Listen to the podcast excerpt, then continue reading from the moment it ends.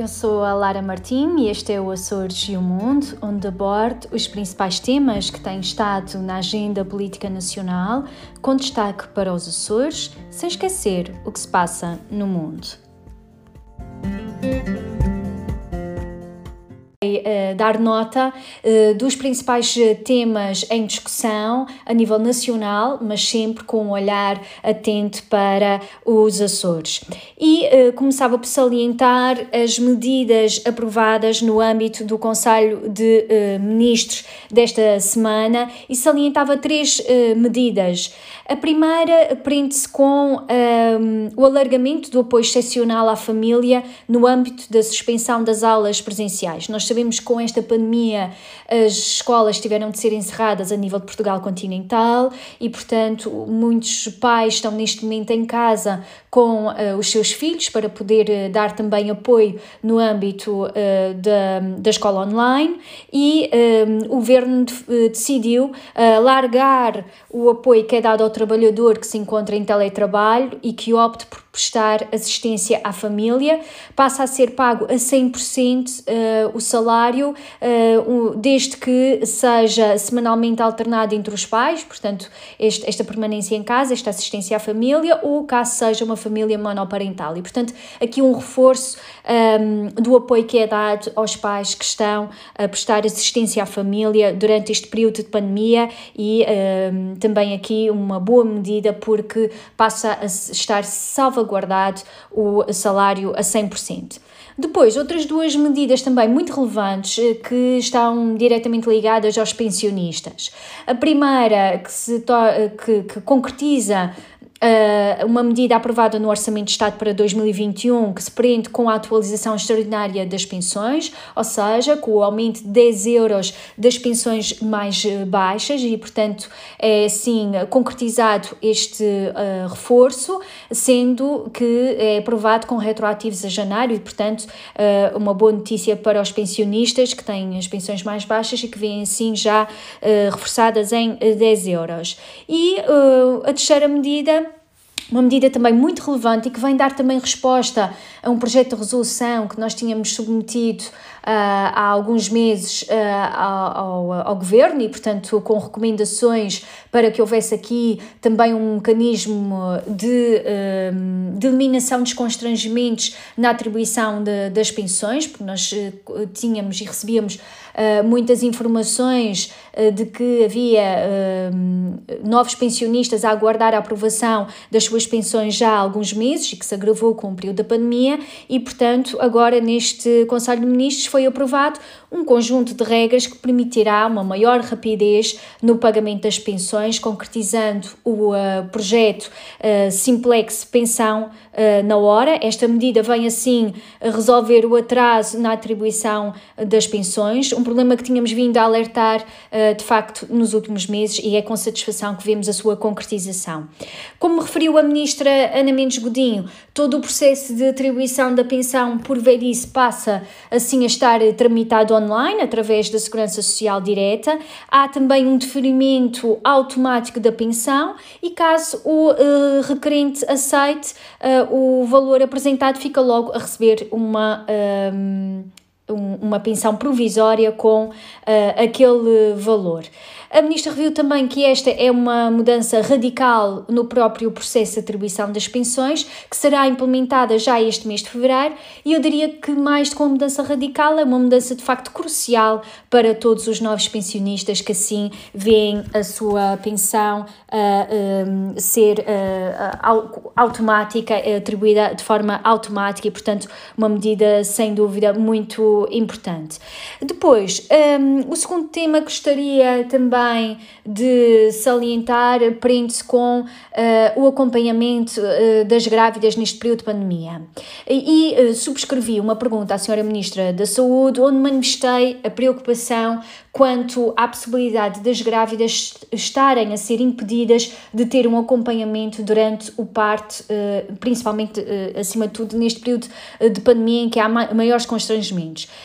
E, e, esta é uma situação em que se incluem também muitas grávidas açorianas que, devido a complicações e, portanto, a situações de maior gravidade, têm de se deslocar para o continente e, portanto, têm os seus partos também nos hospitais do continente. E uh, na audição que tivemos com a Associação Portuguesa pelos Direitos da Mulher na Gravidez e Parto, no âmbito da Comissão Eventual para o Acompanhamento da Aplicação das Medidas de Resposta à Pandemia, é uma comissão da qual um, ehm, eu faço parte, nós fomos informados que, de acordo com as orientações da Direção-Geral da Saúde sobre gravidez e parto, esse acompanhamento não está a ser plenamente cumprido, ou seja, há alguns hospitais que não estão a seguir estas orientações da Direção-Geral da Saúde que garantem efetivamente que as grávidas podem ter um acompanhante uh, durante o parto. E por isso nós pretendemos, acima de tudo, perceber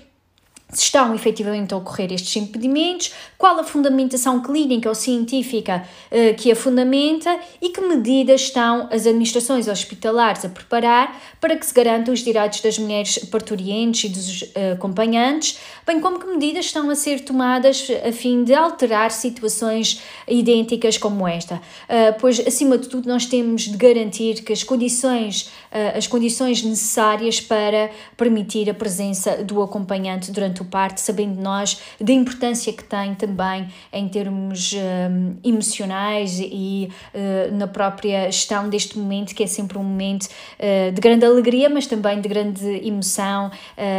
e, e, portanto é fundamental que as grávidas estejam acompanhadas um, pelos seus uh, companheiros, pelo, por quem elas definiram que devia desacompanhar neste período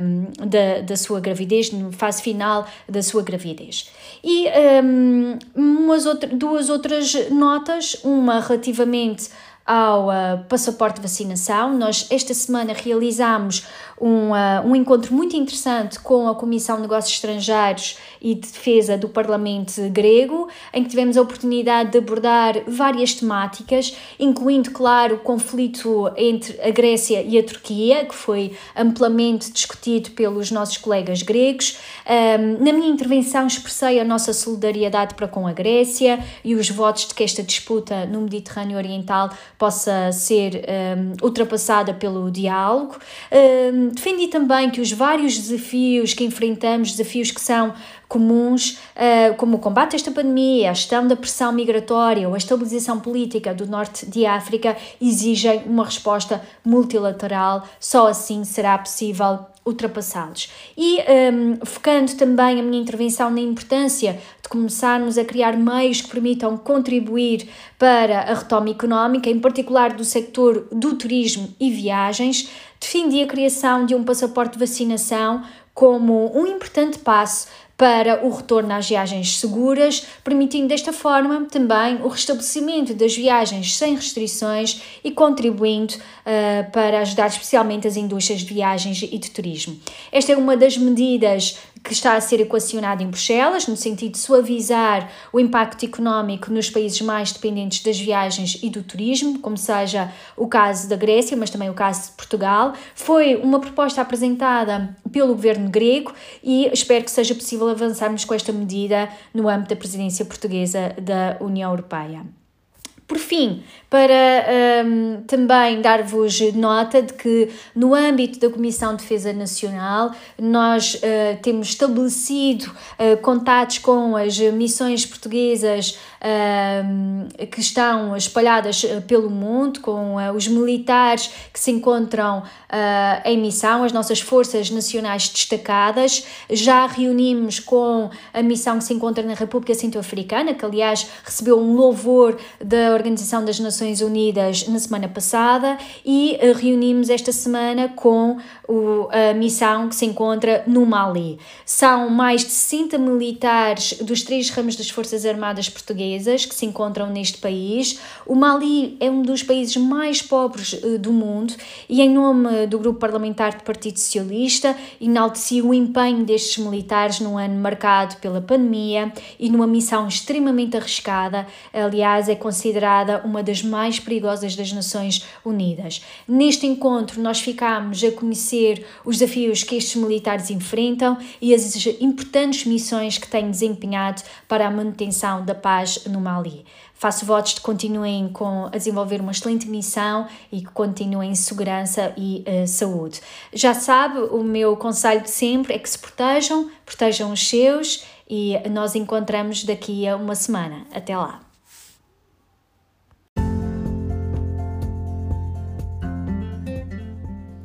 Este foi o Açores e o Mundo. Eu sou a Lara Martim e continuo a acompanhar este podcast para ficar a par das novidades sobre os Açores, sem esquecer o mundo.